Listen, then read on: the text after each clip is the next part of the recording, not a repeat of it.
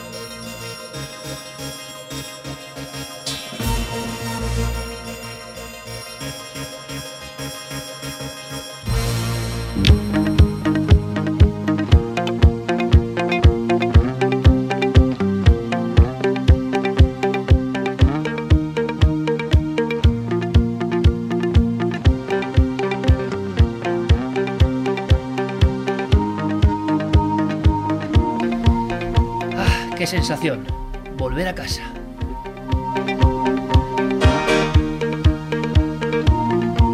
Volver a casa y además sentir que, ese afecto milenario no ha dejado de acompañarnos en ningún momento de este largo y cálido verano.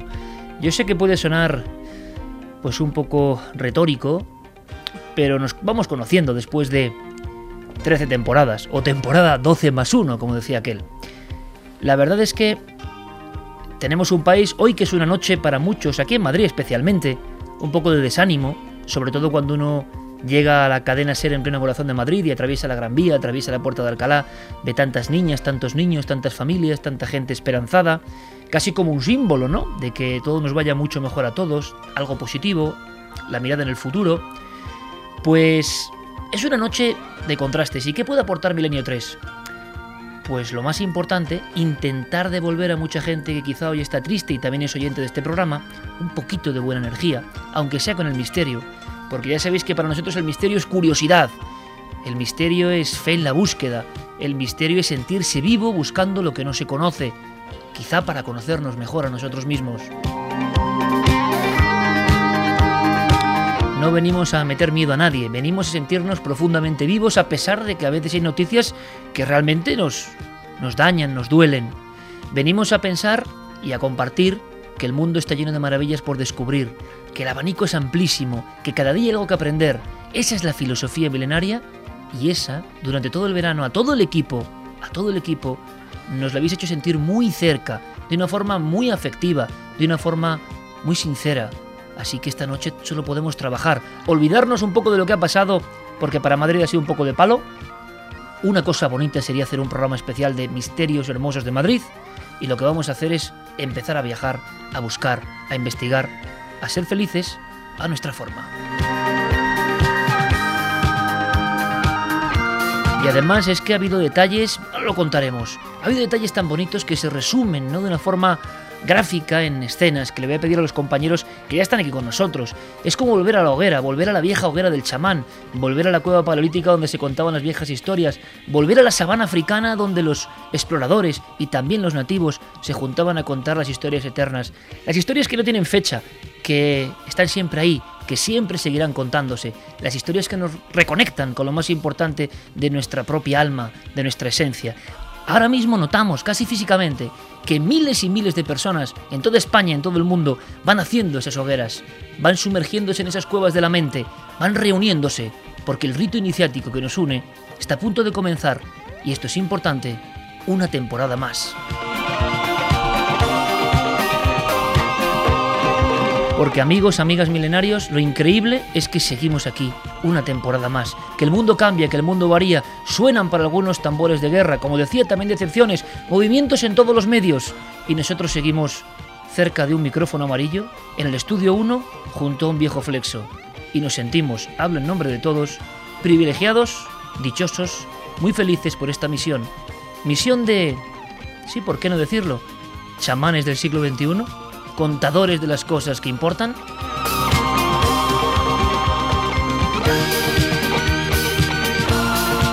Y de verdad que para mí es un honor y un placer hacer este programa en esta cadena, en esta emisora, con esta fuerza, porque la hemos sentido.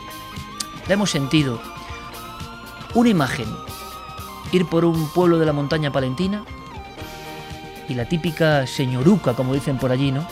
Enlutada. Vieja casa. Un saludo. No hace falta más. Un alzar la mano. Iker, gracias por lo que hacéis. Seguir haciendo lo que hacéis. Seguir contándonos cosas.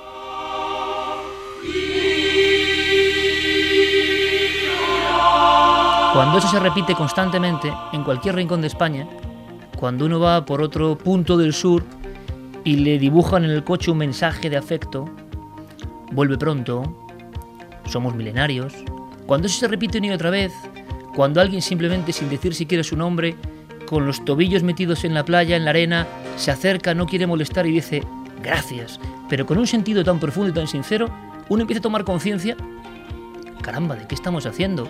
No sé si mejor o peor, pero desde luego la tribu crece y crece, cada vez más, y nos juntamos en nuestro lugar, en nuestro punto, en la cadena Ser, a la una y media y a cualquier hora, a través de Internet.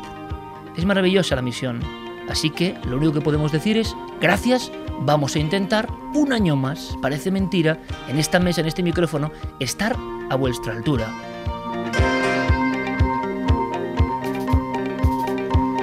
1 y 36 minutos. Para mí eso han sido imágenes tremendas, hay muchísimas, de este verano especial.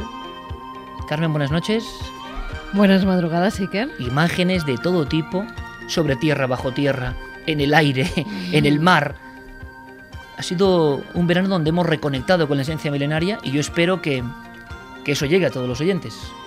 Ha sido un verano intenso, venimos ya con las pilas completamente cargadas, además de haber descansado, también como bien decías, de la emoción de que tanta gente en familia nos vea o nos escuche, porque nos decían que en las noches de verano incluso se ponían eh, los podcasts de la cadena Ser o la ponían los programas repetidos y en familia volvían a oír muchas veces frente al mar esos misterios, esas leyendas y viajaban con nosotros. Y luego pues, se encontraban muchos en la playa y nos lo comentaban. Recuerdo un padre con su hijo que además nos contó que, bueno, había estado casado, se había separado, no llevaba muy bien la separación y ahora estaba conviviendo esos meses de verano con su hijo y ¿qué hacían juntos? Escuchar Milenio 3.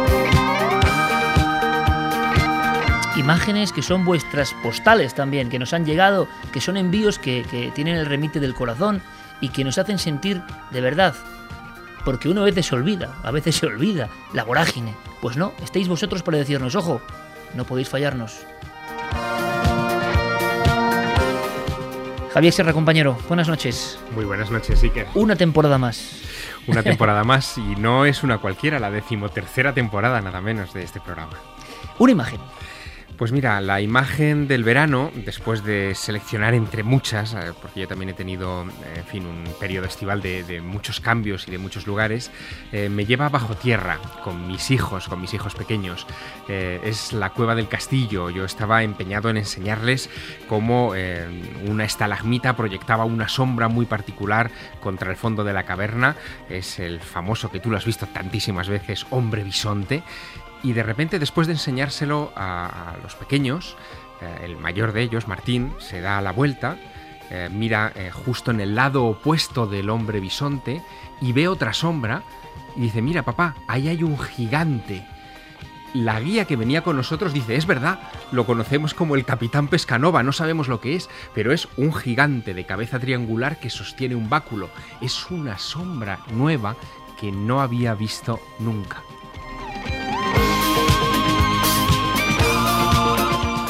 Decía el gran Pablo Picasso cuando le preguntaban, oiga, ¿usted qué mérito tiene? Vende millones y millones y pinta como un niño, claro, se lo decía un necio. Y él respondía aquello, ¿verdad, Santiago Camacho? Buenas noches, compañero. Buenas noches, Iker. Picasso respondió con algo que yo creo que es filosofía milenaria al cubo. Dice, para pintar como un niño, he tenido que estar aprendiendo toda la vida. Es decir, la mirada del niño, de los hijos de Javier Sierra, de nuestra hija y de vuestros hijos, amigos oyentes, es algo tan mágico, tan real, tan puro, tan auténtico, tan cercano al misterio, que uno empieza a tener la sensación de que la vida cotidiana es lo que nos va separando y poniendo capas y armazones para que no sintamos ese misterio. O sea que tenemos que volver a ser niños todos un poco a través del rito milenario para quizá conocer nuestro auténtico y hondo misterio. Don Santiago Camacho, que sé que ha tenido un verano revelador, importante. Qué honor estar contigo otra vez en esta mesa, que es la mesa del rito. Pues sí, la verdad es que venimos aquí después de un verano extraño, en el que he tenido momentos en los que he podido recuperar un poquito de ese niño. Y si me preguntabas una imagen, eh, tal vez me quedaría con un momento que eh, dice mucho. Estaba en la playa del Médano, al lado de un sitio que adoraba un personaje que yo personalmente añoro mucho, que era el gran Paco Padrón. Eh, estaba al lado de la montaña roja, de uno de los puntos calientes de, la ufología canaria y española y no estaba haciendo absolutamente nada relacionado con la ufología ni sombra parecida. Estaba tranquilamente mirando el mar, mirando a la gente haciendo surf eh, y sucedió algo. Sucedió algo que me llevó a pensar como un momento de plenitud, una simple reflexión mirando el mar, puede cambiar una vida. La mía está cambiando y espero que para bien.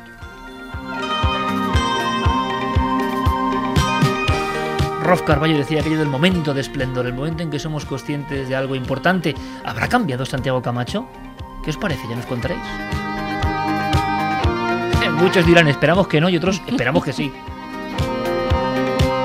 Don Jeremy Martínez, capitán eh, de la nave a los mandos, siempre tan importantes. Quiero acordarme además de todas las voces de la cadena Ser, hoy con nuestro entrañable Julio López, o Primitivo Rojas o Carlos Cala o tantos otros, las voces de este programa. Nuestro abrazo porque entre todos, técnicos, voces, sonidos y nosotros hacemos este conjuro extraño todas las madrugadas de los sábados en la SER desde hace 13 años. A los más jóvenes vamos a pedirles incluso una sorpresa. Javier Pérez Campos, compañero, buenas noches. Muy buenas noches, Iker. Yo sé que tienes sorpresa preparada y me gustaría que la lanzases rápidamente pues como una moneda al aire porque el título de lo que va a ser una sección en la que invitamos a todos a la tercera hora ya dice mucho. Sí, ese título es Días de Pánico y el título ha costado ¿no? en, salir adelante, pero sí que eh, la idea surgió precisamente también este verano cuando hablando con un viejo amigo, de repente me cuenta una de esas historias increíbles, una de esas historias ante lo imposible que parecen eh, salidas de una novela de ciencia ficción y que sin embargo tuvieron en jaque a todo un pueblo también en torno a ese misterio. Y se me ocurrió, ¿por qué no acudir a la hemeroteca, ese lugar tan injustamente olvidado, y rescatar esas historias que poco a poco se han ido perdiendo entre el polvo y otras novedades, ¿no? que nos van casi eh, haciendo vivir aceleradamente? ¿Por qué no volver a esos momentos en los que en nuestra geografía se vivieron episodios de pánico colectivo, familias encerradas en sus casas por miedo a salir a la calle y por supuesto incluso batidas escopeta en mano para salir a cazar lo imposible? ¿Cómo va a ocurrir esta noche? Rápidamente, aunque sea un esbozo, presentamos a todo el equipo, a casi todo. Diego Marañón, compañero, buenas noches. Muy buenas noches, Iker, ¿qué tal? Bueno, pues un honor estar contigo esta temporada, temporada 12 más 1, podemos decir, a partir de ahora.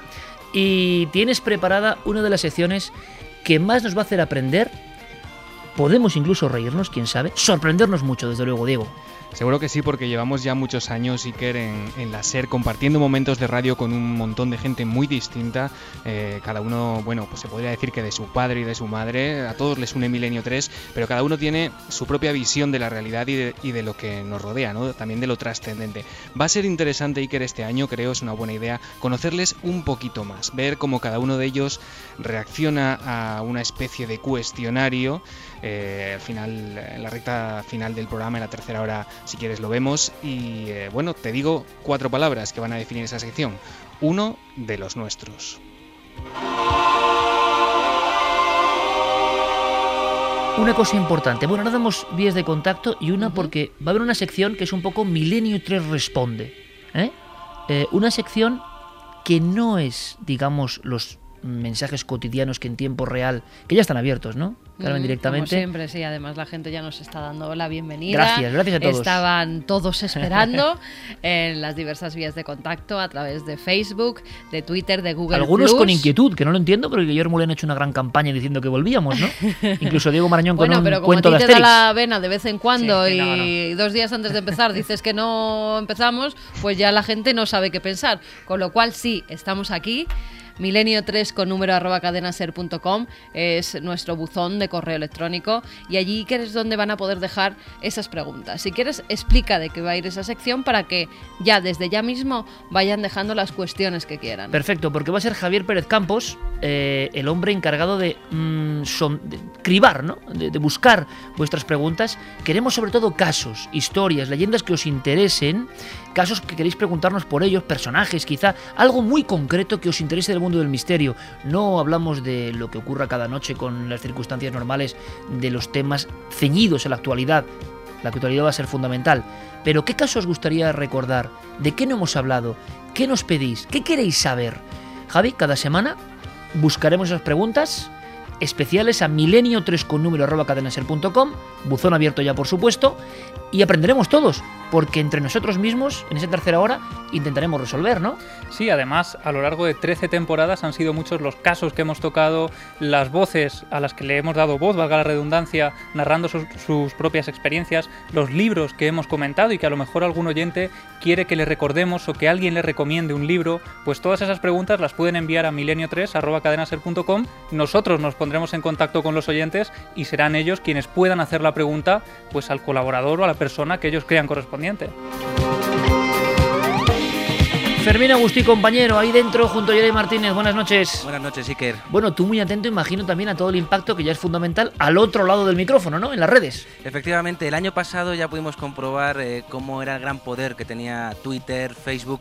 Yo creo que este año no podemos perder de vista porque va a ser muy importante y va a influir mucho también dentro del programa. Fermín, pues te lo digo, es un honor estar contigo una temporada más en la nave radiofónica del misterio.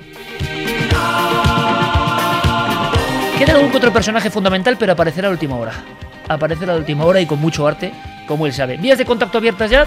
Claro que sí, vías de contacto nos tienen que buscar Nave del Misterio en Facebook, en Twitter, en Google Plus y Milenio 3 con número arroba cadenaser.com. Esta noche hay actualidad, hay un montón de cosas, pero ¿por qué no empezamos? ¿Os parece, chicos? Voy a abrir mi cuaderno de campo y lo voy a hacer, o sea, textualmente, o sea, lo estáis viendo, literalmente, para contar unas histo- historias eternas, pero que han ocurrido hace muy poco. ¿Os parece? Y luego debatimos, nos marchamos, como no, bajo tierra, a una cosa remota y a la vez moderna, actual, acaba de descubrirse. Un sonido. Una voz. Una investigación. Investigación. Milenio 3. Iker Jiménez. Cadena Ser. Una y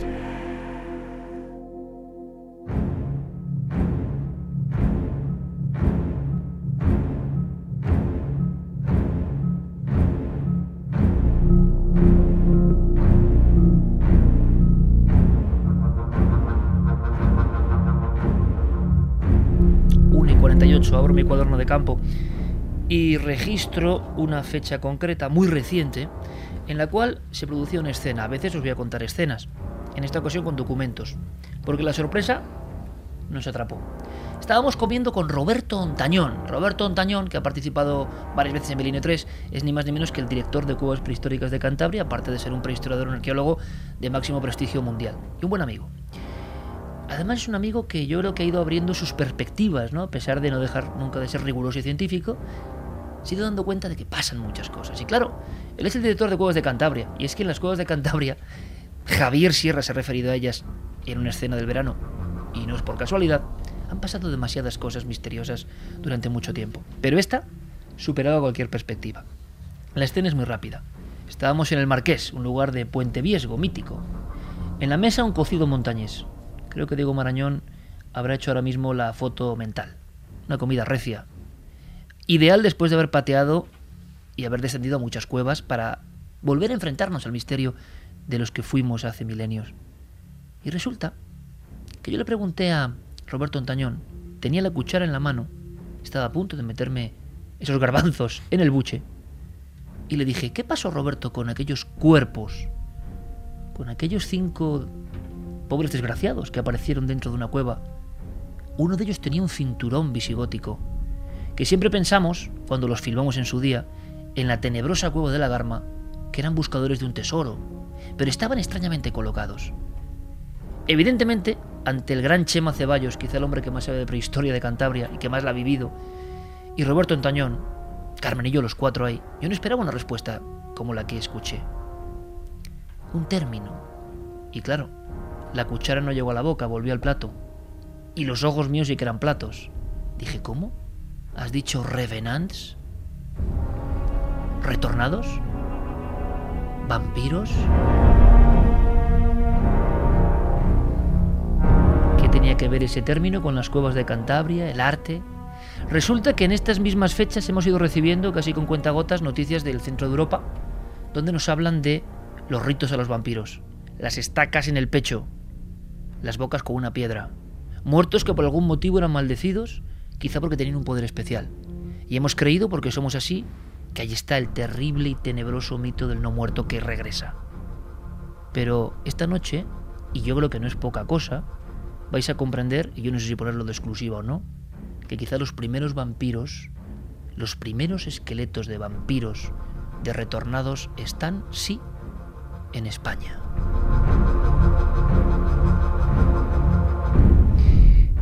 A Roberto Montañón le quise preguntar un poco más. ¿Cómo, cómo? He escuchado mal. Yo recuerdo unos esqueletos. Nos sobrecogieron. Estaban en la zona más profunda. Había que descender rapelando por dos túneles de más de 100 metros de caída libre. ¿Quién había bajado aquellos cuerpos? En aquel momento, sin saber yo nada, sigo sin saberlo, pero desde mi ignorancia me llamó la atención que habían sido rodeados por estalactitas. Había una colocación rara. Por eso la palabra revenant, retornado, me sonó demasiado fuerte. Sí, los revenant, revenant en francés, ¿no? Que son los que los que vuelven, los que regresan, ¿no? Después de los que regresan del más allá, ¿no? Una vez una vez fallecidos y vuelven a, a, digamos al mundo de los vivos y normalmente además con, con malas intenciones. palabra seria se había que indagar porque no teníamos ninguna bibliografía que yo sepa de vampirismo, ritos de muerte de este tipo, de satanizar al muerto para que no vuelva. Todos habéis escuchado, podía ser una de las preguntas del buzón de Milenio, de Milenio te responde, aquello de los zombies en Haití, que se les entierra en posición inversa para que si vuelven vayan hacia abajo, las cosas que ha grabado Javi Pérez Campos en Rumanía o Bulgaria, pero es que esto es siglo 7 y 8, es muy anterior a todo lo conocido. Y seguramente, como en casi todo, no es lo primero. Quizá los vampiros, los retornados, los no muertos sea una de las primeras creencias.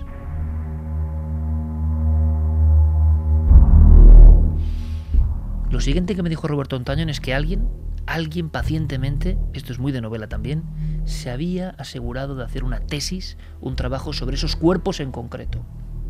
Para él no había duda. Revenants, no muertos, ritos concretos de muerte elaborados en el siglo 7 u 8. Cuerpos dejados ahí por algo, en esas cuevas donde al mismo tiempo de alguna forma nace el arte. La Garma, una cueva con pinturas prodigiosas. Una cueva donde entramos, imaginar nuestra emoción, fuimos la primera cámara en entrar y a grabar y todo estaba intacto. Se derrumbó una de las entradas y se encontró algo que es increíble, que es una cueva prehistórica tal y como quedó. Pero había unos cuerpos que no casaban con nada. Ese hombre, José Ángel Hierro Gárate, ¿lo imagináis? Un arqueólogo como un CSI de la historia, destinado a investigar pacientemente, en la oscuridad de alguna forma, qué pasa con esos cuerpos. Tienen algún detalle, ¿verdad?, para hablar de todo esto. Escuchamos. Sabes que son tres muertos según bajas la cima y luego hay otros dos más al interior. Están fechados todos por carbono 14 en torno al los dos, los dos más interiores en torno a mediados, la segunda mitad del siglo VII y los otros tres en el siglo VIII y todos tienen la característica, digamos, llamativa de que parece que sus cabezas han sido aplastadas. ¿no? Esto es como un poco el juego del Cluedo, ¿eh? y lo proponemos. Yo quiero que imaginéis posibilidades. Una cueva que, un pequeño detalle, Carmen, para entrar en la zona profunda pasa algo raro, ¿verdad? Que desde luego a una mujer no se le pasa de largo. Mm. Tiene que ver con un aspecto de la fisionomía. Sí, para entrar en la cueva de la Garma, además, bueno, nos, fijamos perfectamente porque no es fácil, es una entrada bastante angosta y lo primero que tienes que hacer es meter la cabeza, después uno de los hombros, girarte un poco, meter el otro y por fin sale todo el cuerpo. Es el mismo gesto que hacen los ginecólogos cuando eh, sacan al bebé del vientre de la mujer. Es como entrar o salir del útero. Desde luego en el fondo de aquel útero inmenso de cientos de metros, donde curiosamente junto a los cuerpos hay unas figuras, vosotros sabéis, nos habéis escuchado muchas veces, hasta Lastigo me imagino, que los que fuimos, los españoles que fuimos hace, por ejemplo, 25.000 años, dejaban su palma, no sabemos por qué, grabada. Pues bien, junto a estos cuerpos de la garma hay una de las manos que no se parece a ninguna. Esa mano, es curioso, quizá tenga que ver, yo no lo sé, acaba en garra. El dedo pulgar es una afilada garra que desde luego da un aspecto tenebroso. Ahí acaba la cueva, hay una gran cima, y junto a ella los cuerpos, y unos cuerpos que además tienen posturas demasiado extrañas para los arqueólogos. Eh, lo que está claro es que no murieron dentro de la cueva, ni a la vez. Los bajaron muertos y los colocaron. Eh, ¿Cómo los colocaron? Pues de una manera que no sigue las costumbres, digamos, estándar de la época. No, no están colocados como en un cementerio, digamos, ordinario de los que había al aire libre. Están en decúbito lateral, con las piernas flexionadas, digamos, en posturas que no, que no, no son las ortodoxas, digamos, entre comillas. Cuando se encontraron llamó mucho la atención el tema de las cabezas, ¿no? que estaban aplastadas una vez esqueletizadas, por lo que todo apunta, alguno incluso tenía la piedra al lado con lo que la habían hecho. Están poniendo unas caras Gerpret Campos, Javier Sierra, Carmen. Javi, porque hace no mucho tiempo estaba grabando el momento en que los arqueólogos exhumaban cuerpos de vampiros. No es ficción. El cementerio de vampiros de Sozopol. Y ese detalle que Javi me contaba, en el museo la gente más científica, más fría, más materialista, cuando pasaba el esqueleto del vampiro, hacían una cosa. Sí, luego iban a los informes y a los ordenadores, pero antes se santiguaban. Seguro que muchos no creían, pero el viejo mito, el arquetipo antiquísimo de la sombra del vampiro, estaba ahí. Estamos hablando, amigos, y esta es la labor de Milenio 3, no de Bulgaria, no de Rumanía, de Cantabria hallazgos que no conoce nadie. Hablamos con arqueólogos de primer nivel y gente que trabaja a nivel científico, que nos han permitido esbozar esta posibilidad. Más, no solo, y estamos acumulando elementos para una historia detectivesca, no solo las posturas, hay mucho más. ¿Qué hacían? Si fueron machacados sus cráneos post-mortem en aquellos lugares, ¿cómo fueron descendidos? Uno no se pierde ahí, uno no se cae ahí, uno está colocado ahí. Roberto Antañón director de Cuevas de Cantabria, pone más elementos para este enigma milenario bajo tierra. Todo es bastante alucinante porque digamos que el acceso, tú lo conoces, el acceso, o sea, la localización de estos cuerpos en una cueva no es una cueva digamos con un acceso fácil, un acceso evidente. llegar hasta allí lleva varios cientos de metros de, entrada en cueva, pero además en cueva eh, salvando dos pozos verticales para los cuales tuvieron que utilizar material de, de material de espeleología medieval, ¿no? serían cuerdas, serían escalas. tuvieron que acarrear sus cuerpos hasta allí, dejarlos en esa zona, oscura, subterránea, en la más absoluta profundidad, y luego, después de pues, aproximadamente un año, un año y pico, o dos años, cuando el cuerpo ya estaba completamente escarnado, volver allí para destrozarles los, los cráneos con piedras, ¿no? 1 y 58 minutos. Estamos desvelando un viejo misterio de la arqueología española que conecta directamente con nuestros temas. ¿no? Estamos cansados de cómo incluso, no cansados, pero Rumanía, eh, la Transilvania, las montañas de Bulgaria, parece que tienen la potestad de algunos temas y nos pasa en casi todo. Y no somos patriotas en ese sentido, ¿no? Deberíamos serlo más. Que en nuestro país tenemos casi de todo. Y si tenemos las cuevas donde nació el arte, donde nacieron las religiones y los cultos y los misterios, posiblemente también tengamos el nacimiento de la creencia en el mal, en ese mal que vuelve encarnado en una persona. ¿Queréis más datos? Más datos extraños sobre unos cuerpos que están ahí, que no es un mito, que no es una leyenda, que los hemos visto, que los hemos prácticamente acariciado. Ahí siguen, a las 1 y 59 a estas horas de la noche, en las sombras profundas de la Garma. Más detalles, Roberto Antañón nos cuenta. Normalmente los, los, los enterramientos en las necrópolis medievales eran enterramientos de personas normalmente desnudas sin ningún sin ningún tipo de ajuar acompañante algunos de los de los eh, de las personas de estos jóvenes que fueron enterrados en la Garma fueron enterrados, es lo que se llama eh, enterramientos vestidos, ¿no? Estaban en llevaban vestimentas, incluso alguno llevaba eh, un cinturón que era un artículo realmente de lujo en aquella época, ¿no? Un cinturón de cuero con remaches de, bronce y con una broche damasquinado que realmente era, era un objeto de lujo en aquella época, ¿no? Luego, esa persona pertenecía a un grupo social en aquella época dominante, ¿no? Pues, eh, un grupo social, digamos, lo que eh, hoy diríamos una clase social alta.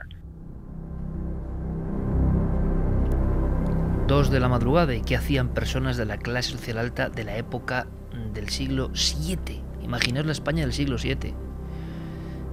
Un cristianismo que todavía se debate también con otras creencias y paganismos. Unas zonas inaccesibles todavía hoy. Para bajar tenemos que ir con equipos especiales. ¿Qué esfuerzo? ¿Para qué? Bajaron después, esperaron a que se desencarnasen los cuerpos y los machacaron con piedras. Lo curioso, lo que ha sorprendido a estos arqueólogos cántabros que tan magnífica labor hacen,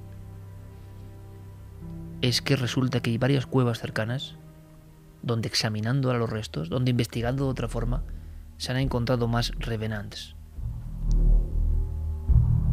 Unos 10 años después eh, se encontró otro yacimiento similar, que es la Cueva de las Penas, que está en Mortera, en el municipio de Piélagos, al otro lado de la Bahía de Santander, hacia occidente, que los cavaron Ángeles Valle y, y Mariano Luis Serna, y, también pues era un enterramiento colectivo de gente de época visigoda 13 individuos, todos muy jóvenes, como los de la Garma. En el caso de las penas de la Garma, todos son menores de 20 años. Hay un niño de 12 y los demás son subadultos todos. Y en el caso de las penas eran 13 individuos, todos menores de 35, con muchos niños y subadultos también. Y allí llamó mucho la atención cuando se excavó que las cabezas no aparecían por ningún lado. Y cuando se excavó un rincón lateral, una pequeña galería lateral en la zona sepulcral, se encontraron los cráneos o los restos de los cráneos, que también habían sido aplastados y en ese caso quemados, junto con otras cosas como semillas granos de cereal en realidad, más que semillas.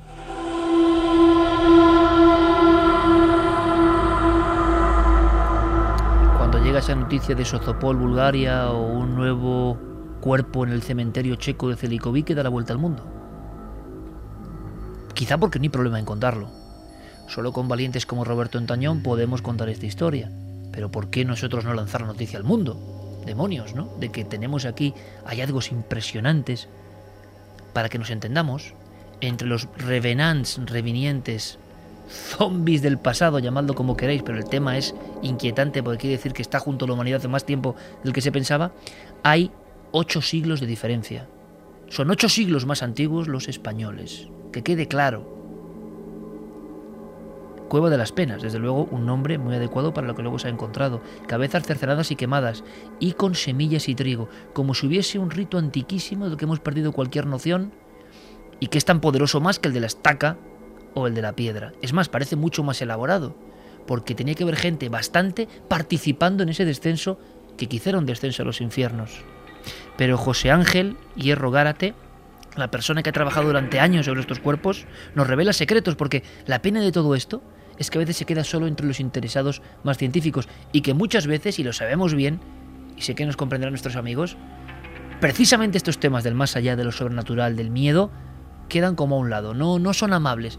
Como diría el maestro Patrick Harpur, generan incomodidad, no sabemos bien por qué. Bueno, pues José Ángel nos cuenta que cuando ya estaban alucinando con las diferentes, hablamos de 13 cuerpos sin cabeza, resulta que llegan nuevos acontecimientos. Y creemos haber detectado algunos elementos que nos ponen tras la pista de conductas, digamos, necrofóbicas, o sea, de, miedo a los muertos y de tratar de evitar que esos muertos que por algún motivo pudieran resultar peligrosos para los vivos, pues fueran, digamos, su amenaza fuera pues anulada. ¿no? Uno sería el destruir el cráneo, que es la manera típica de acabar con un potencial revenant o, o retornado, llámale vampiro, llámale X, porque al final el vampiro no es más que un tipo de revenant. Y, la otra sería la de la quema de grano, y te explico lo de la quema de grano. En los penitenciales alto medievales, que son los típicos libros eh, que hacían la lista de cosas que por las que había que cumplir penitencia, ya hay una referencia a la quema de grano en, el sitio donde hay un hombre muerto, donde ha muerto un hombre, y el grano, o sea, se supone que se quemaba o que la gente lo quemaba para garantizar o para conseguir la salud de los vivos y de la casa. ¿no? Entonces hay autores que consideran esto que era una forma de aplacar al muerto para que no volviera a, causar problemas a los vivos.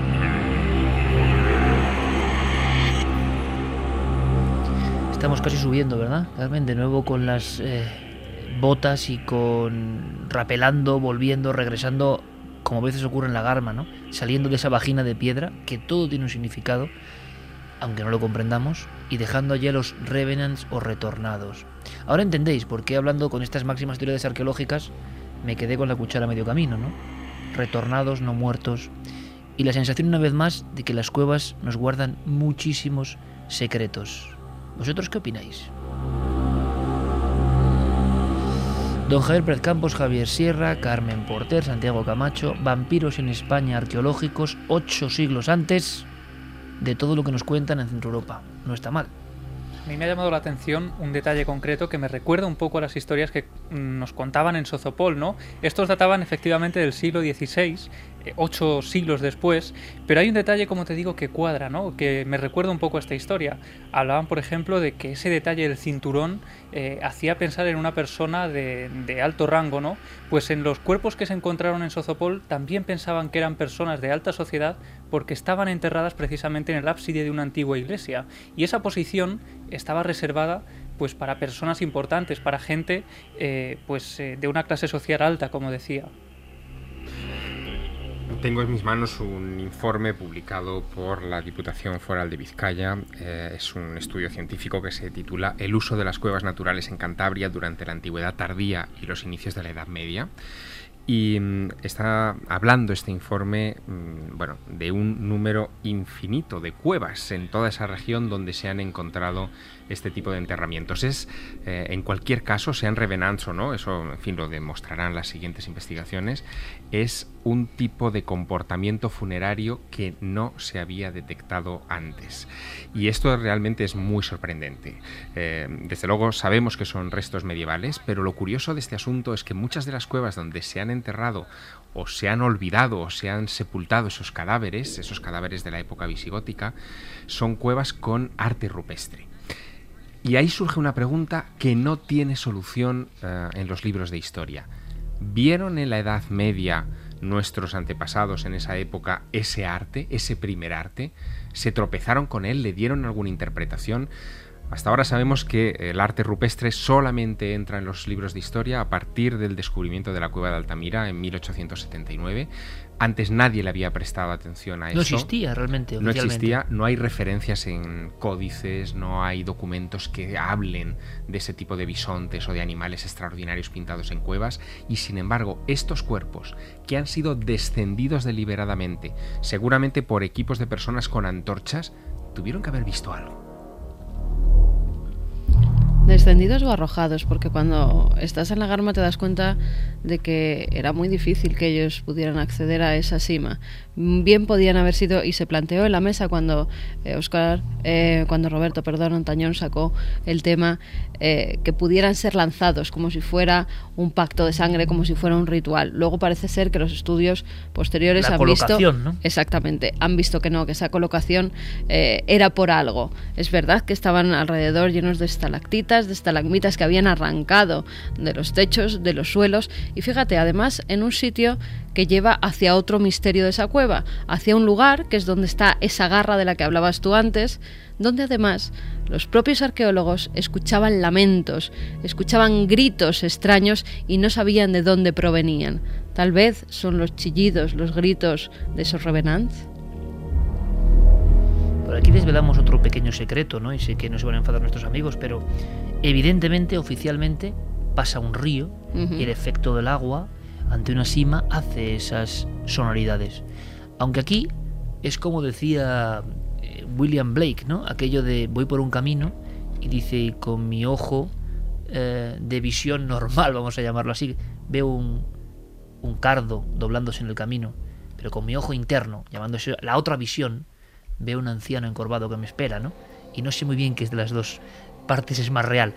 El asunto es que los arqueólogos, diferentes equipos, en esta parte que estamos hablando y que hemos podido visitar, nos han contado, y no es exagerar un ápice, que se han aterrorizado porque seguramente por naturaleza, pero es que los ecos que salían de ahí eran de poner los pelos de punta, había auténticas voces que les hicieron pensar en que ahí nacieron mitos que tenían que ver con las aguas subterráneas, duendes. Pero es justo en este lugar, de alguna forma, pasando por este lugar donde ocurre el asunto de, de esa sobrenaturalidad que sigue estando en algunos lugares que conocemos tampoco. Y fíjate, Iker, antes de que nos contaran eh, lo que ocurrió en la Garma con estos cuerpos, de que nos dieran esa palabra de vampiros o regresados, revenats, eh, unos días antes en Polonia habían encontrado un cementerio también muy extraño, había 44 tumbas, 17 de ellas tenían enterrados vampiros, supuestos vampiros, y con una cosa eh, que en otros lugares no pasaba, no solamente tenían estacas clavadas o hierros clavados en sus cuerpos, sino que las cabezas no estaban en su sitio, habían sido decapitados y muchas de esas cabezas, algunas estaban aplastadas y otras habían sido metidas entre sus piernas, en una de sus manos o encima de un hombro. Es que todo, e- todo esto me sugiere un- una pregunta y un enigma fascinante, porque si fuera solo en Polonia, pero es que a veces, eh, a lo largo de la historia, sobre todo en la antigüedad, entre culturas que no tienen absolutamente nada que ver, que viven en las antípodas una de otra, de repente sucede algo y tienen comportamientos similares ante lo que parece un estímulo similar. En esa misma época, en los primeros tiempos de la edad cristiana, en China estaba eh, expandiéndose el taoísmo. Los sacerdotes taoístas, una de sus misiones era enterrar a los muertos, pero no enterrarlos de cualquier manera. Había determinados muertos que había que enterrarlos bien o regresaban y se hacían complejísimos rituales que mira tú por donde muchos expertos consideran que dieron lugar al feng shui, al feng shui que conocemos actualmente y que procede de esos rituales que buscaban los sacerdotes taoístas para dar descanso a determinados cadáveres. Aquí hay una clave y ahora escucharemos las vuestras rápidamente y enseguida vamos con la máxima actualidad, lo que está pasando en Siria y una profecía, anotad bien. Eh, Santi, ¿hay una profecía sobre lo de Siria? Hay una profecía, mm, además bíblica, o sea, una profecía que eh, luego leeremos, pero que eh, los que quieran adelantar es el capítulo 17 del libro de Isaías. Estamos en una época, quizá leyeron esos capítulos los revenants de la Garma. Estamos hablando de que uno de los cinturones, y veréis qué enigmático, de uno de estos yacimientos, aparece la cruz y esa eh, imagen del cordero, con remaches, ¿no? El cordero junto a la cruz. Eh, por algún sentido hay símbolos que se nos escapan. ¿Y si hubiese sociedades secretas o personas de la antigüedad iniciados que conocían los lugares mágicos, que veían las pinturas rupestres, o que regresaban a ellas, o eran regresados, que es lo peor, para alcanzar ahí la muerte por algo. ¿Escuchaban algo las personas antiguas que no estaban contaminadas como nosotros? Si todavía los arqueólogos de hoy, que son personas como nosotros, llegan a tener sensaciones que se tienen en algunas cuevas, que os hemos contado muchas veces, ¿cómo sentirían esas sensaciones los exploradores y viajeros del siglo VII? Es decir, quizás sabían muy bien que había lugares donde parecía que uno viajaba a las tinieblas, ¿no? Ahí era el lugar del rito, del sacrificio. Hay otro aspecto que llama mucho la atención de lo que nos ha comentado Roberto Antañón y que creo que merece la pena que lo subrayemos. En la cueva de la Garba se encuentran, además de esos cuerpos y de esos eh, de esa hebilla de cinturón visigótica, eh, rastros de em, grano carbonizado, de granos de, de granos de cereal carbonizados. En otras cuevas eh, también se han encontrado esos granos carbonizados que son muy misteriosos. En la cueva de las Penas, en Liencres, en Piélagos, eh, allí eh, se han localizado también. ¿Qué significa eso? Tiene que tener algún sentido. Eh, forma parte de un simbolismo, de un rito eh, que es cristiano, pero que no ha trascendido, un rito cristiano secreto de aquel tiempo para acompañar a esos peculiares difuntos. La verdad es que las preguntas que suscitan todo esto son muchas. ¿Y por qué los odiarían tanto? Es decir, ¿y por qué el ser humano tan antiguo? Repito, yo creo que es la clave para que consideréis lo que es la noticia también vosotros, ¿no? Porque no es fácil de entender.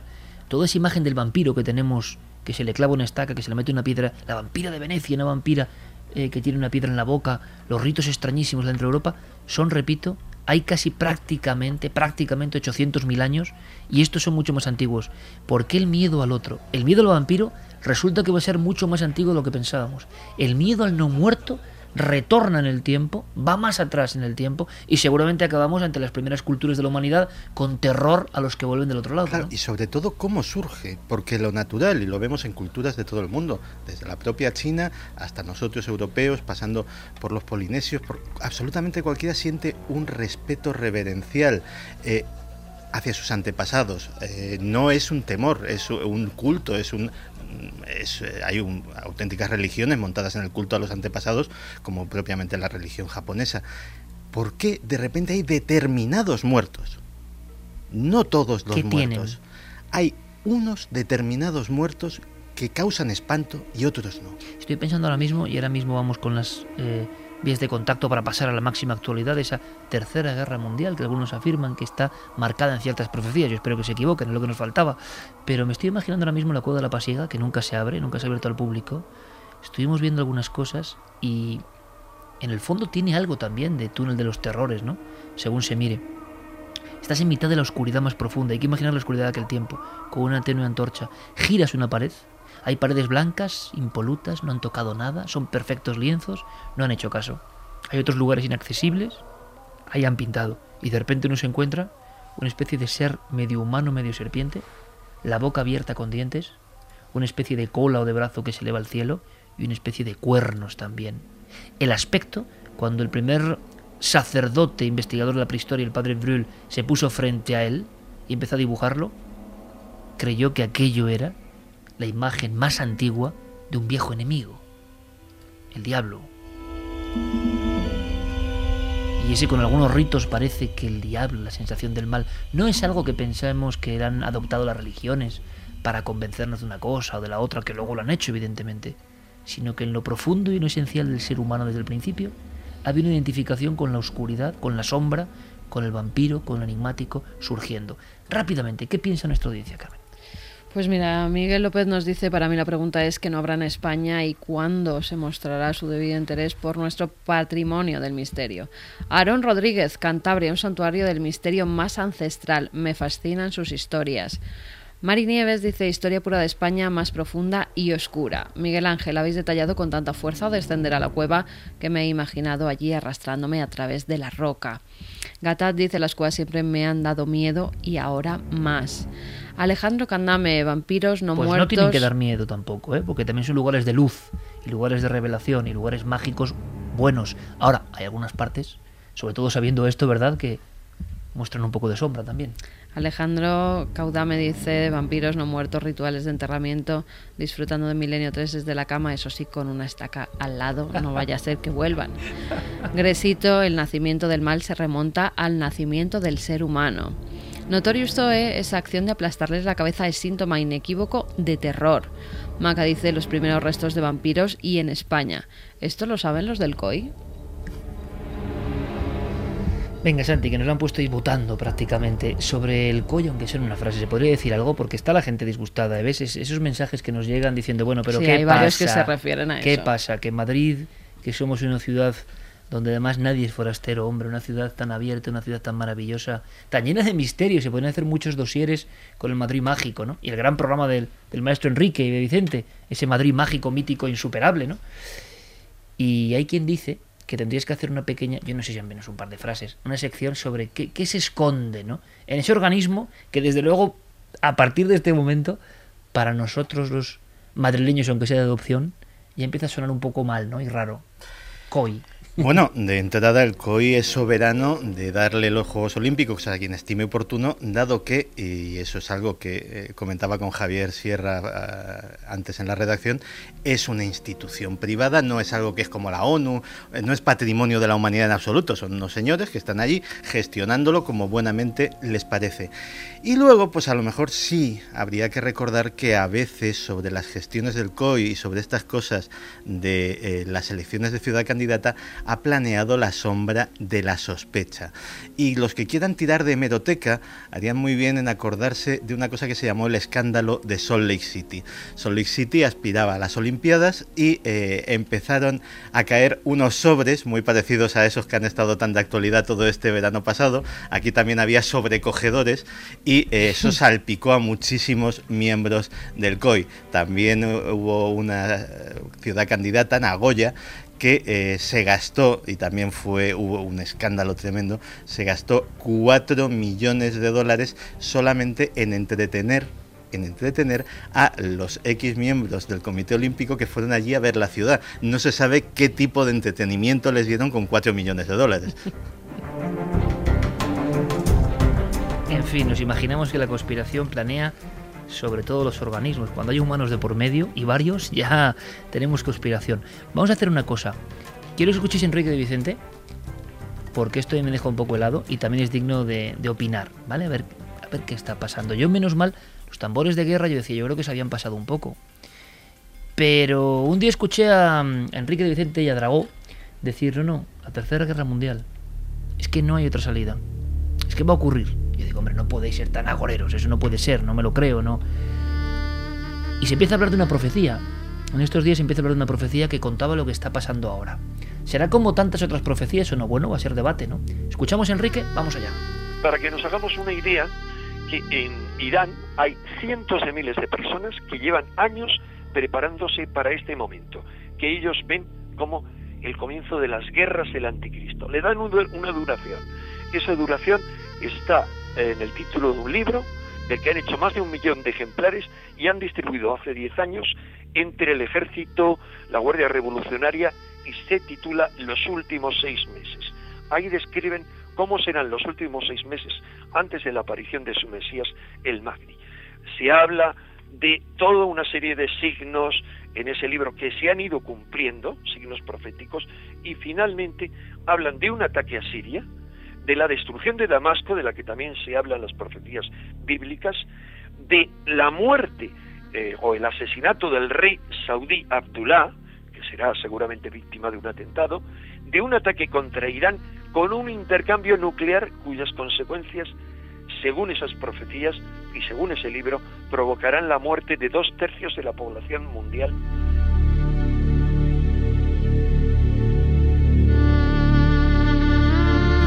2 y 21 minutos. Eh, Santiago Camacho, ¿cuál es la profecía bíblica que habla de esto? Pues dicen los tres primeros versículos del libro de Isaías capítulo 17.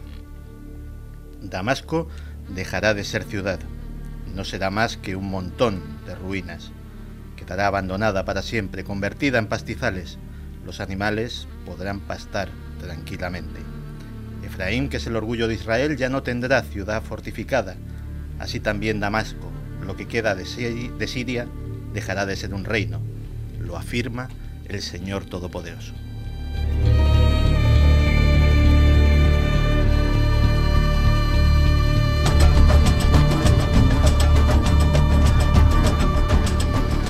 Confieso que no soy experto en estas lides. ¿Esto qué significa? ¿Qué opináis? ¿Qué se puede aportar? ¿Se aprovechan los acontecimientos y se asusta a la gente? Pero claro, esto ahora recorre el mundo a una velocidad que antes era imposible. Asusta también, ¿eh? Pero es una profecía más. ¿Hay algo más? Contadme vosotros, por favor. El gran peligro es que se convierta en una profecía autocumplida, es decir, que a fuerza de... ¿Qué son las profecías autocumplidas? Pues a fuerza de repetirlas y de asumirlas como reales, que finalmente los propios actores que están en liza en estos momentos eh, decidan, eh, en fin, eh, abalanzarse con los unos contra los otros siguiendo este designio que supuestamente está profetizado. cuando hablamos de Siria, por ejemplo, hablamos de un país, de una región del planeta que en época bíblica jugó un papel muy importante. Cuando hablamos de Irán eh, sucede lo mismo, del antiguo Irak.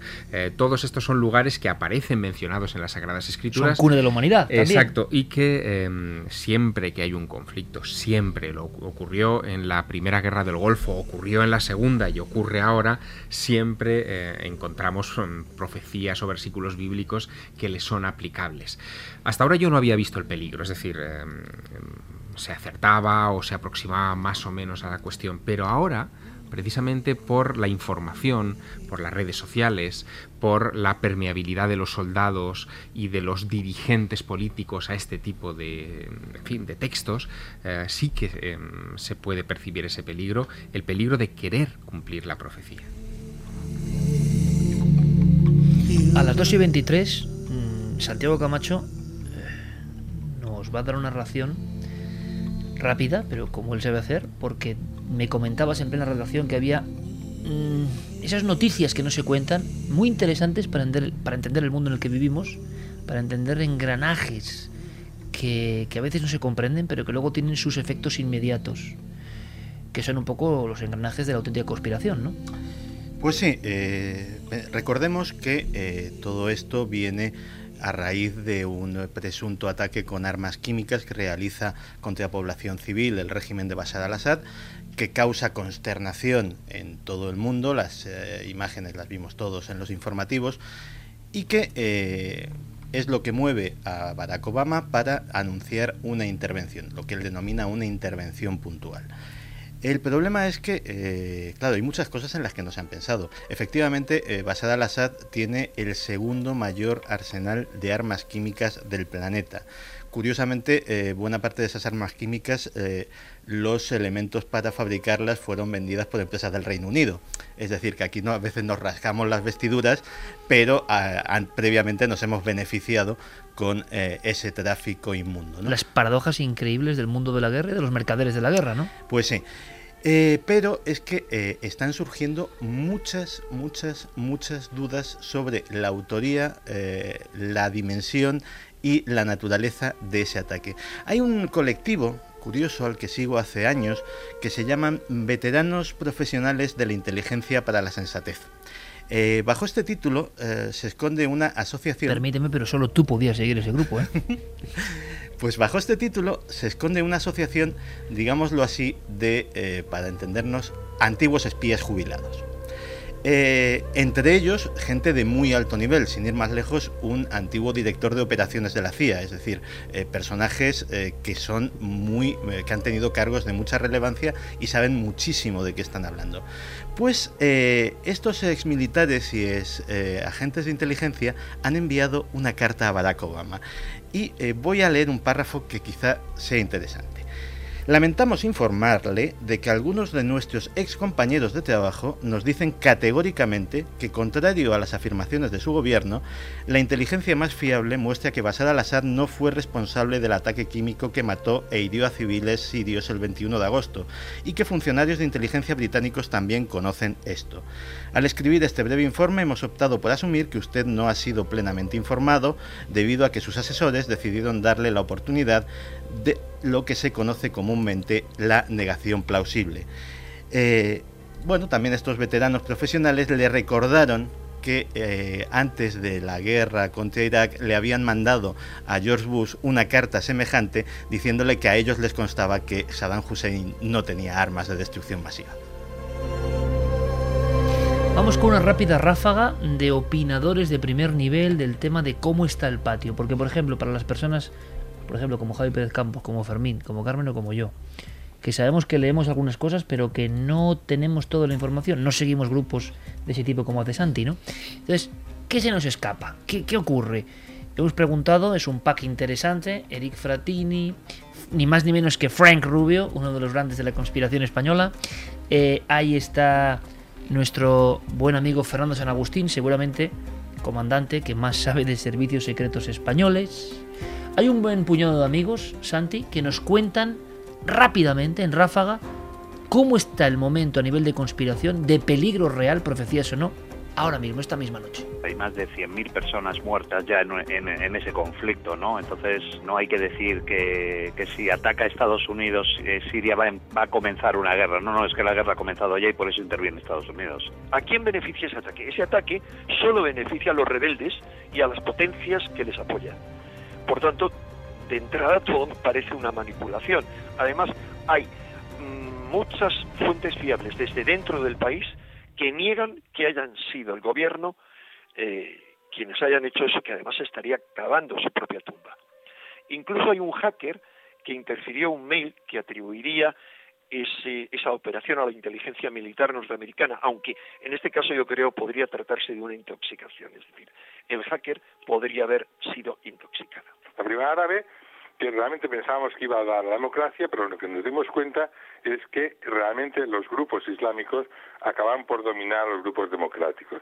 En Siria se están repitiendo las mismas mentiras que llevaron a la Segunda Guerra del Golfo, o sea, se están inventando informes de inteligencia, se está manipulando y seguramente la guerra tendrá lugar e implicará pues, muchísimas atrocidades. No te quepa duda de que la actual crisis mundial y los movimientos geopolíticos en Oriente Medio y hacia el Pacífico significan que se ha entrado en un conflicto que antes o después cristalizará en, en guerra más o menos extensa.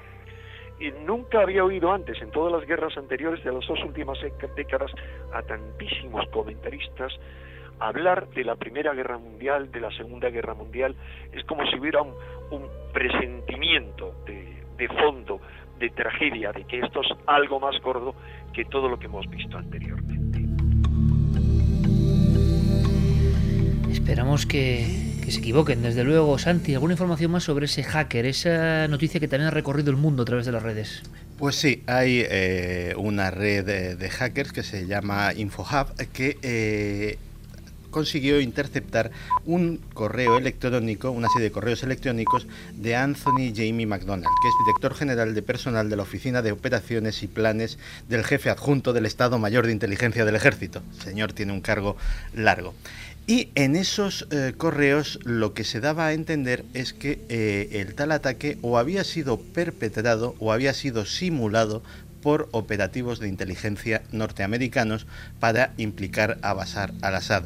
De hecho, eh, la señora de, este individuo se eh, dirigía a una amiga también, tranquilizándola, diciendo, me ha dicho mi marido que eh, en realidad no ha habido niños muertos, que todo esto se ha hecho para las cámaras y que todo era absolutamente falso. No, no, nosotros no matamos niños. Mm, todo esto está llevando, ha habido también, ¿te acuerdas en la guerra del Golfo que había una enfermera de 15 años que eh, testificó que las tropas de Saddam Hussein se dedicaban a sacar niños recién nacidos de las incubadoras y estrellarlos contra el suelo y que luego se descubrió que era la hija del embajador kuwaití en Estados Unidos, que ni había estado en, eh, en Kuwait en toda su vida y que eh, desde luego no era enfermera ni había visto nada de eso, pues hay un personaje que se llama Dani, que eh, se ha hecho muy célebre en la CNN y en otros servicios informativos occidentales desde Siria, retransmitiendo, dando testimonio como, como, como, como testigo ocular de las atrocidades del régimen de Bashar al-Assad, y parece ser que circulan vídeos ahora mismo por internet en los que se le ha pillado fuera de cámara dando instrucciones como por ejemplo, oye, que suenen ahora los disparos rápido y desdiciéndose de muchas de las cosas que iba a contar segundos después a la cámara. Así que parece ser que hay un entramado de propaganda también prebélica que tanto un bando como otro está utilizando pues para lo de siempre, que es confundir a la opinión pública y que la información real esté a disposición de muy, muy, muy pocas personas. Claro, lo que ocurre es que esa confusión, ahora mismo alentada por las redes y viajando a la velocidad del sonido, o más, por supuesto, y llegando a todas las portadas de todos los medios, ya la confusión es una madeja en la cual nadie sabe por dónde actuar. Yo ya no sé, cuando ocurre ya cualquier noticia, lo pensaba en alguna ocasión, estamos ante el dilema de, pero esto luego se verá si es verdad, esta noticia concreta que ha generado tanta polémica, se sabrá si es cierta o no, si ha sido una manipulación, ha sido un vídeo es que ahora mismo los soldados no solamente se dedican a disparar, eh, eh, se ha introducido un elemento aquí en esta, en, esta reflexión que es eh, el del hacker, ¿no? El, personaje que se introduce en redes, que captura mensajes que no deberían leerse eh, y que puede cambiar el signo. Es otra batalla. Exacto, es otra batalla que se está librando.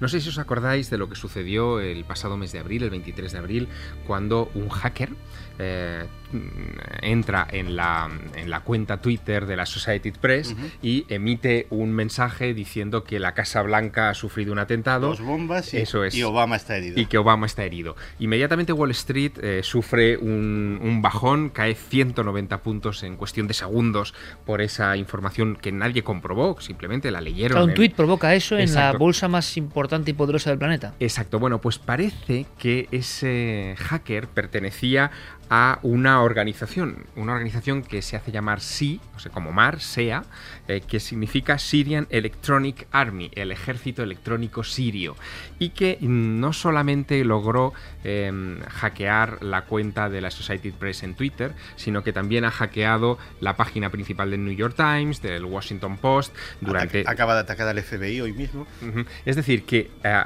existe un autodenominado ejército electrónico sirio que se está dedicando a atacar, a tergiversar, a cambiar incluso informaciones dentro de páginas web con el fin de crear una desestabilización que desde luego está consiguiendo. Por cierto, hablando de esas desinformaciones, Santi, luego nos das en una ráfaga un mensaje constante que nos llega, ¿verdad, Carmen?, sobre un meteoro, sobre un fenómeno estelar, es curioso también el calado, ¿no? Cuando muchas personas preguntan por lo mismo.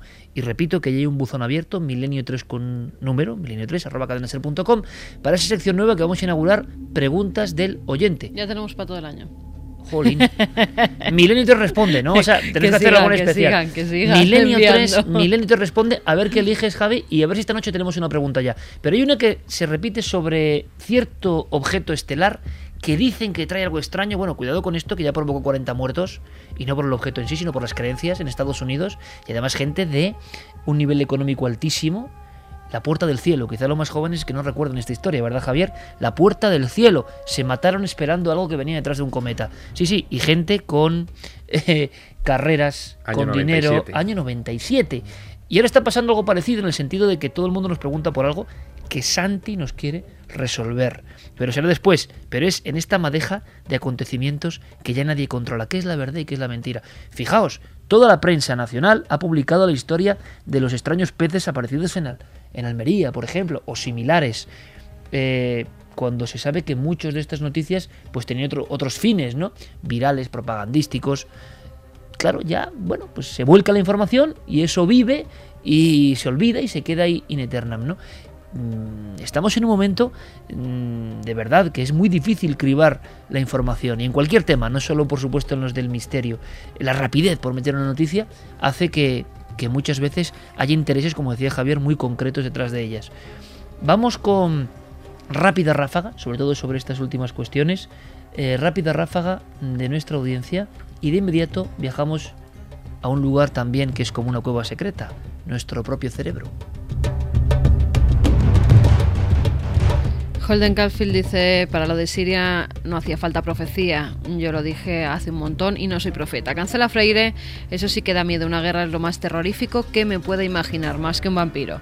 Carla Cosío, Santi Camacho, échanos la conspiración de la tercera guerra que según muchos aquí en los Estados Unidos nada pasa, todo cool. Pero los inteligentes que les escuchamos sabemos que la realidad es otra. Bueno, si escuchan de Estados Unidos, muchas gracias. Hay, eh, hay de hecho un- una cuestión que tiene preocupadísimos a los estrategas y a los expertos eh, militares de todo el mundo, que es la naturaleza de ese ataque eh, relámpago, de ese ataque limitado en el tiempo, como se esfuerza en decir Obama. Y es por lo siguiente, antes decíamos que es, eh, Bashar al-Assad efectivamente tiene un vastísimo arsenal químico, pero lógicamente, viendo lo que se le viene encima, ya lo ha cambiado de sitio. Ya los expertos en inteligencia y los eh, expertos militares ya no saben dónde están localizadas esas armas, con lo cual pueden estar en cualquier sitio. Lo cual quiere decir que si eh, les da por, por ejemplo, eh, bombardear un centro de comunicaciones, ¿y si resulta que estaban allí? la que se monta a los 50 kilómetros alrededor, si se esparce una nube de gas sarín, de gas mostaza, etcétera, etcétera, por toda la, por toda la región, puede ser de consecuencias imprevisibles y pillar a civiles, a niños, a abuelos, a soldados.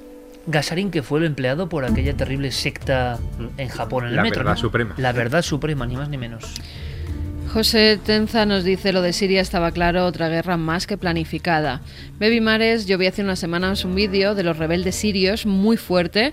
eh, estaba en YouTube, ya lo han retirado, nos dice. Estaban matando a gente de formas verdaderamente salvajes. Y eso es lo que van a apoyar. Vaya dos bandos. Isidro dice, en Siria hay una guerra civil y no habría que participar por ningún bando. Nurita Pita, no había un chico indio que vaticinó unas cuantas profecías y que dijo que en Siria al final todo se solucionaría porque en Egipto habría una guerra. Por ahora no va muy desencaminado. Lo escucho en vuestra sección de noticias en Cuarto Milenio y no recuerdo el nombre. Bueno, vamos a hacer una cosa. eh, Facebook, Twitter, Nave del Misterio, hay que buscar y ya está. Y milenio3 arroba cadenaser.com. Guillermo León con todo y por cierto con Guillermo León habrá una sorpresa. Luego, más tarde. Vamos a viajar al mundo del cerebro, y ahí cambiamos incluso el tercio. Nos metemos dentro de nuestro propio cráneo. Y eso sigue siendo al final del viaje siempre más fantástico, más increíble, más alucinante, más desconocido.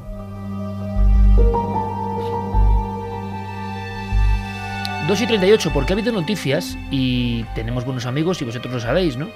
Además, amigos que sería para hacer otro programa, como algunos de ellos, como el doctor Gaona, psiquiatra de amplísimo recorrido y prestigio y currículum impresionante, está enloquecido en el buen sentido, ¿eh? Ben- bendita locura para mí, con el mundo del misterio, experimentando, dándose cuenta de que muchas cosas que él mismo negaba, resulta que pasan y le pasan, le han pasado. Es un ejemplo muy interesante. ¿eh? En España no ha habido muchos de científico de la mente que de repente se atreve a indagar y bueno, yo creo que mañana empezamos cuarto milenio. Mañana a las 12 menos cuarto, 12 menos 20. Por favor, muy atentos. Va a ser una temporada de mucha competencia, evidentemente, pero creemos que tenemos el mejor menú. Y una de las cosas, una solo de las novedades que os puedo contar, es con el doctor Gaona vamos a hacer un recorrido. Si os gusta todo esto de lo que vamos a hablar ahora, por ejemplo, es apasionante porque él ha estado en Canadá y Estados Unidos entrevistando a catedráticos, neurocientíficos, investigadores de la mente en lo físico, investigadores de la mente en lo psiquiátrico, con experimentos que ya es que están en el lado de lo paranormal completamente. Y lo que me decía el doctor Gaona para resumir es que allí todo eso que nosotros consideramos tabú, todo eso que muchos, uy, hacen la cruz con los dedos, si les preguntas, bueno, no me vaya a escuchar el catedrático o no vaya yo a... Resulta que allí se lo toman de lo más normal. Él contaba una experiencia que tuvo nos lo contará aquí también Gaona, con una presencia, como suena, y uno de los máximos expertos en la materia científicos de Canadá le decía, bueno, pero eso es muy normal, si eso, ¿verdad que ocurrió así? Y así ya sao. Gaona no sabía dónde meterse, sí, pero esto, no, no, claro, lo normal, lo normal, aquí intentamos motivar eso con experimentos. Así que en los límites de la ciencia estamos. Una cosa más física todavía, que, pero que parece mágica, es lo que ha ocurrido. Ha habido un par de noticias, sobre todo una ya tremenda, estamos en las puertas de la ciencia ficción a nivel del cerebro.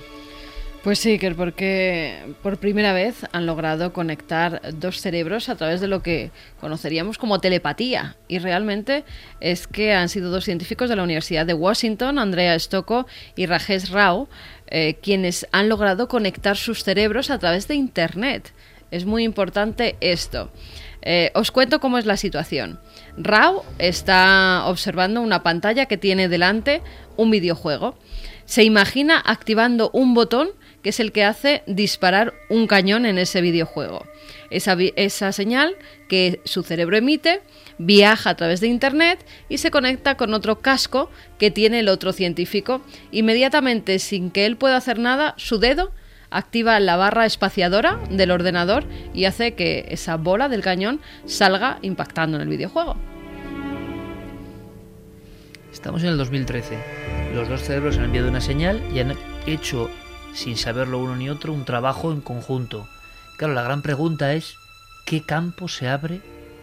Pensemos en dentro de 50 años. ¿Qué se estará haciendo de cerebro a cerebro? Todo eso en lo que no creían de la telepatía eh, se ha quedado en nada. Se estarán haciendo cosas mucho más importantes, más increíbles. Sí, fíjate, Stocco, que es el, científico que recibe la información que le ha enviado su compañero, dice que él lo único que siente es como un tic nervioso, como cuando de repente se nos mueve un dedo sin nosotros ser conscientes ni poder hacer nada, y es por la señal, por la orden que ha recibido del otro científico en su cerebro. Y todo está metido, me imagino, para saber que el impulso es exacto el momento concreto. La pregunta es, ¿y si en vez de accionar una barra espaciadora aprieta un gatillo? Pues a eso van a contestar luego nuestros. Esa es, muy buena. Esa es muy buena porque. Es muy de Santi. no, no, y además, mira, eh, el otro día te lo decía, nos contaba José Manuel Nieves eh, que, eh, por ejemplo, estaba, ah, estaba muy impresionado y estaba muy ilusionado con un proyecto de la NASA para capturar asteroides y poder utilizar sus recursos mineros. Y sé por dónde vas. Y automáticamente, unos días después, ya había quien empezaba a especular con la posibilidad de que dice, bueno, si podemos capturar el eh, asteroide para sacarle recursos mineros, ¿por qué no podemos capturarlo para lanzárselo como si fuera una bomba atómica a otro, a otro, a otro país? Siempre esa versión positiva del ser humano que llevamos dentro, ¿no? Efectivamente. ya que hay un logro, ¿por qué no lo utilizamos contra el otro, no? Y además lo daban como el arma secreta perfecta porque dice, ah, te ha caído un asteroide, yo no he sido. Siempre quedaba la posibilidad de negarlo. Pero la pregunta de Javier es tremenda. Ahora, sepamos más de este experimento concreto que yo creo que rebasa cualquier concepto. Sí, porque es la primera vez eh, en la historia que se, ha logrado, que se ha logrado conectar dos cerebros humanos. Siempre había sido eh, humano-rata, cerebro-máquina, pero nunca había sido humano-humano y que además funcionara.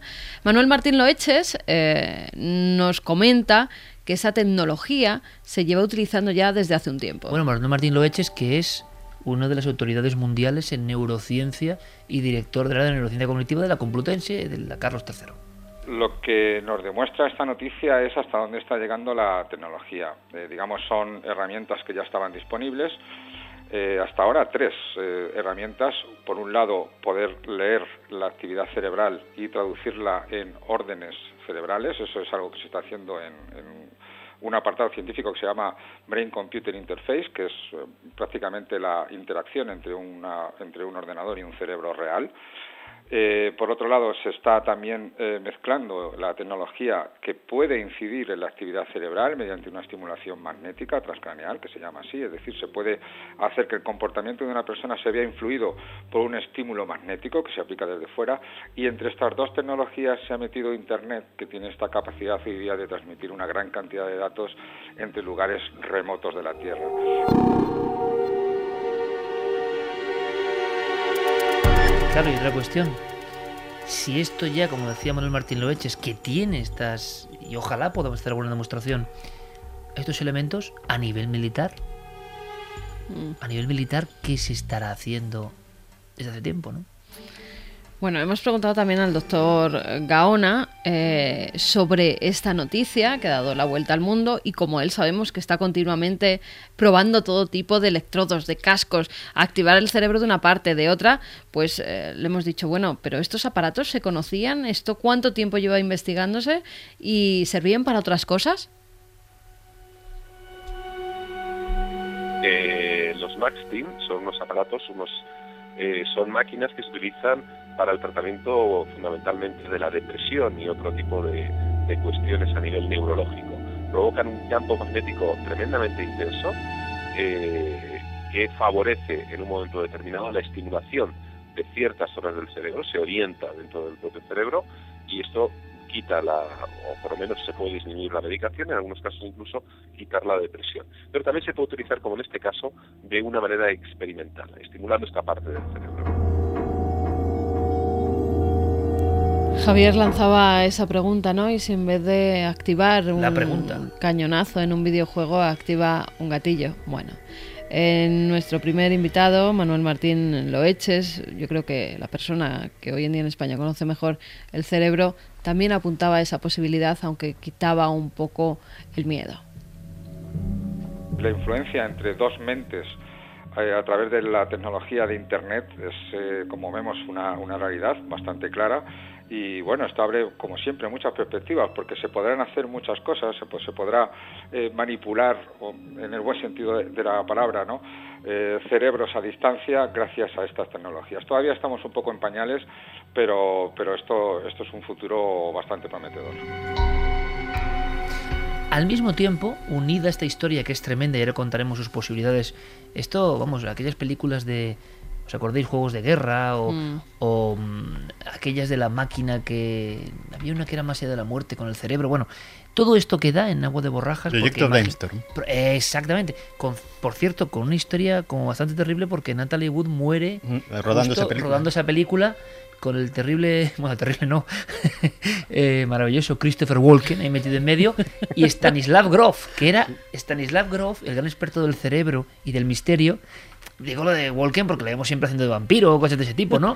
Extraño, estrambótico, extravagante Walken, gran actor.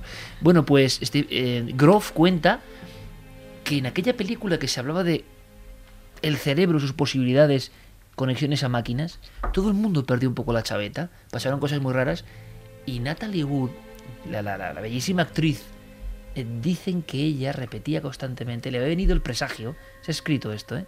de que iba a morir en, en unas aguas negras. Tenía mucho miedo al mar desde pequeña, aguas negras.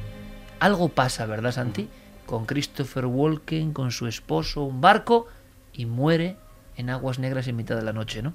En fin, historias que ocurren, que pasan. Pequeños cerebros, aunque sea más brevemente, también se ha hablado y es una cuestión que no parece eh, entrañar eh, tanto misterio como esta conexión entre cerebros, ¿no? Se ha hablado, se ha dicho, se ha comentado en titulares que han logrado mm, reproducir pequeños cerebros, pero yo, claro, yo pensaba que eran cerebros perfectamente eh, funcionales, ¿no? Pero al final nada, se ha quedado como una especie de, de intentona que puede ser interesante a nivel biológico, pero no lleva a las conclusiones de esta conexión. Conexión, Santi, que como decías nos puede dar claves que ni imaginamos, ¿no? Claro, por ejemplo, yo que tengo una mente maquiavélica, eh, vale, entre dos seres humanos, pues a lo mejor evidentemente la fuerza de voluntad puede hacer mucho.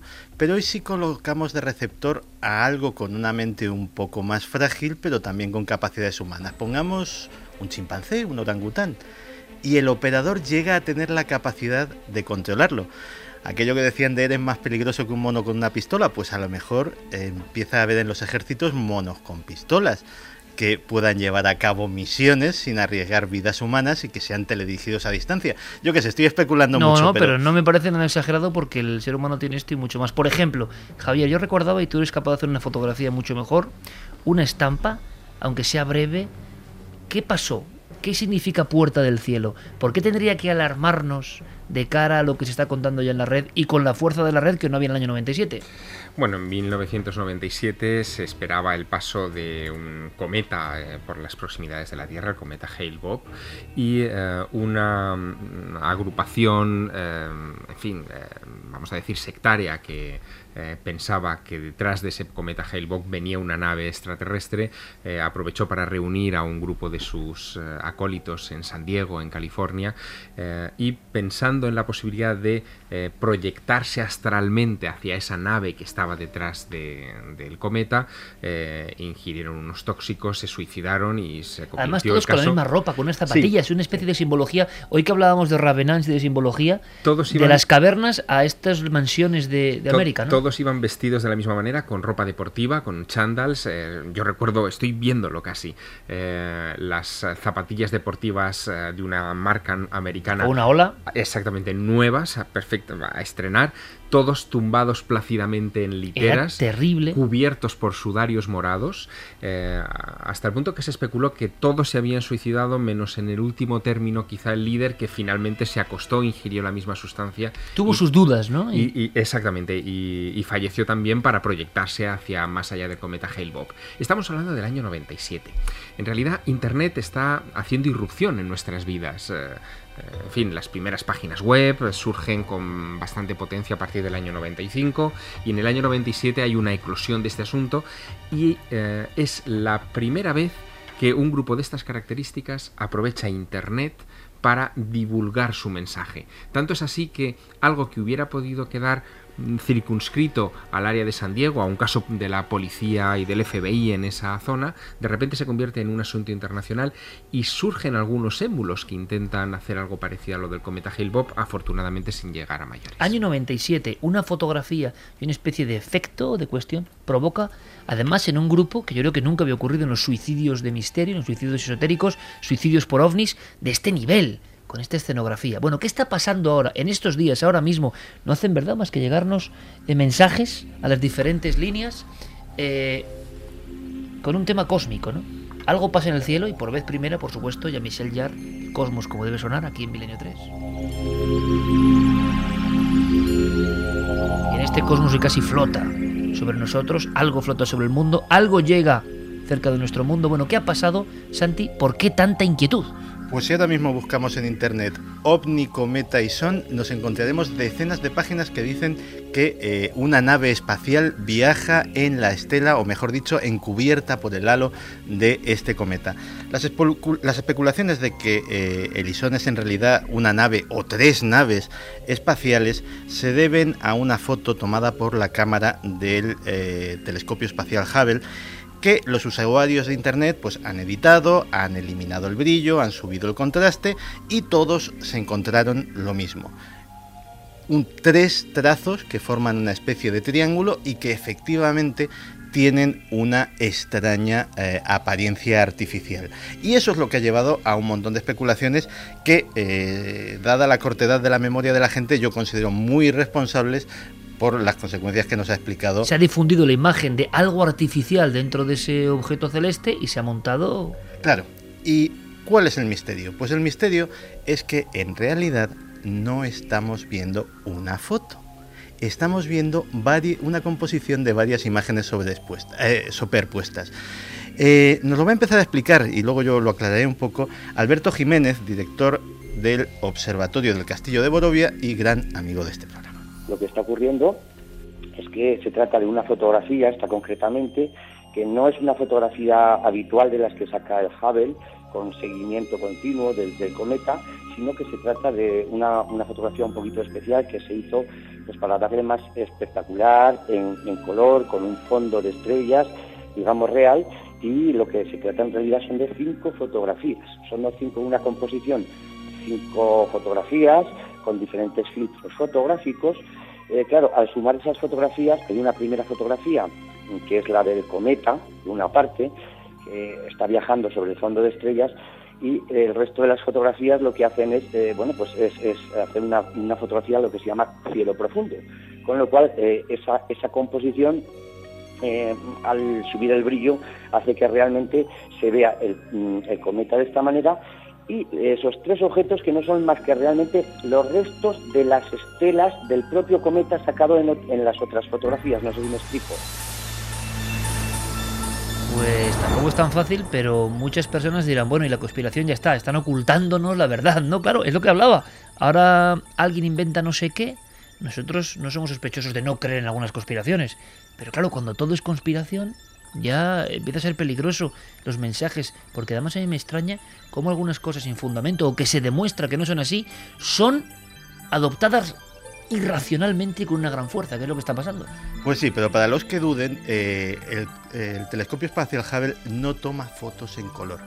Tiene que con la misma cámara aplicarle diferentes filtros de diferentes colores para ir discriminando la luz y luego montar eh, montar mediante un software todas esas imágenes para que eh, cojan un aspecto espectacular. En este caso, los responsables del Hubble querían sacar literalmente una foto bonita del cometa Ison. Pues la que han liado. Y, la que han liado ha sido pequeña.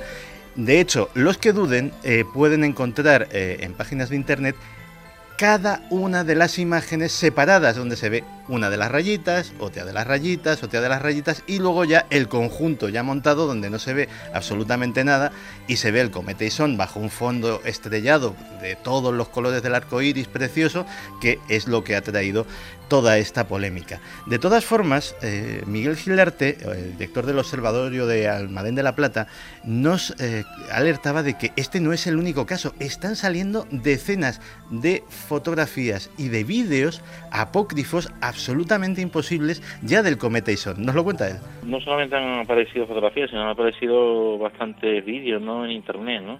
los vídeos que aparecen en internet sobre dos ovnis que sobrevuelan el cometa Ison a su alrededor, bueno, estos vídeos evidentemente no son de la NASA, ¿no? En ellos se aprecia una roca de gran tamaño como si fuera el núcleo del cometa, sin cola prácticamente. Eh, a fecha de hoy, a la distancia que se encuentra, no es posible ver como con tanto detalle el núcleo del cometa y además también a fecha de hoy el cometa ha desarrollado una cola considerable que no se aprecia en dichos vídeos, ¿no?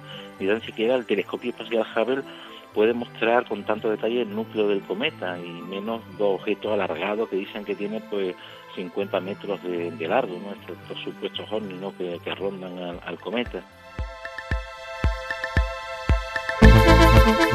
Pues como siempre, compañeros, Javier, también en el tema ufológico una llamada a la prudencia, porque quizá los más jóvenes no han vivido otros acontecimientos de gente que puso fin a sus días eh, con los ovnis como mira, ¿no? queriendo viajar.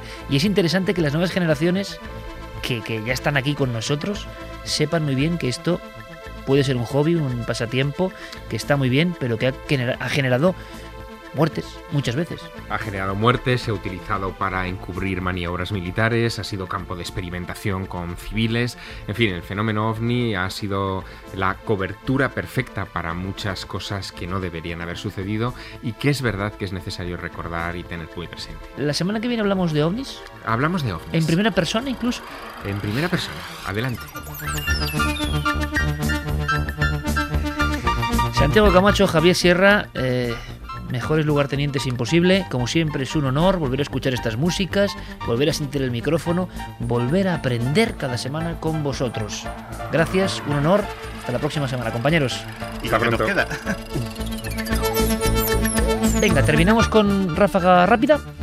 Venga, vamos con ello. Coco Fernández dice, ¿acaso no es normal que cada avance científico nos haga esperanzarnos por un lado, pero inmediatamente pensemos que siempre habrá intereses que los usen en contra de la inmensa mayoría de nosotros? ¿Acaso la historia no nos lo demuestra continuamente?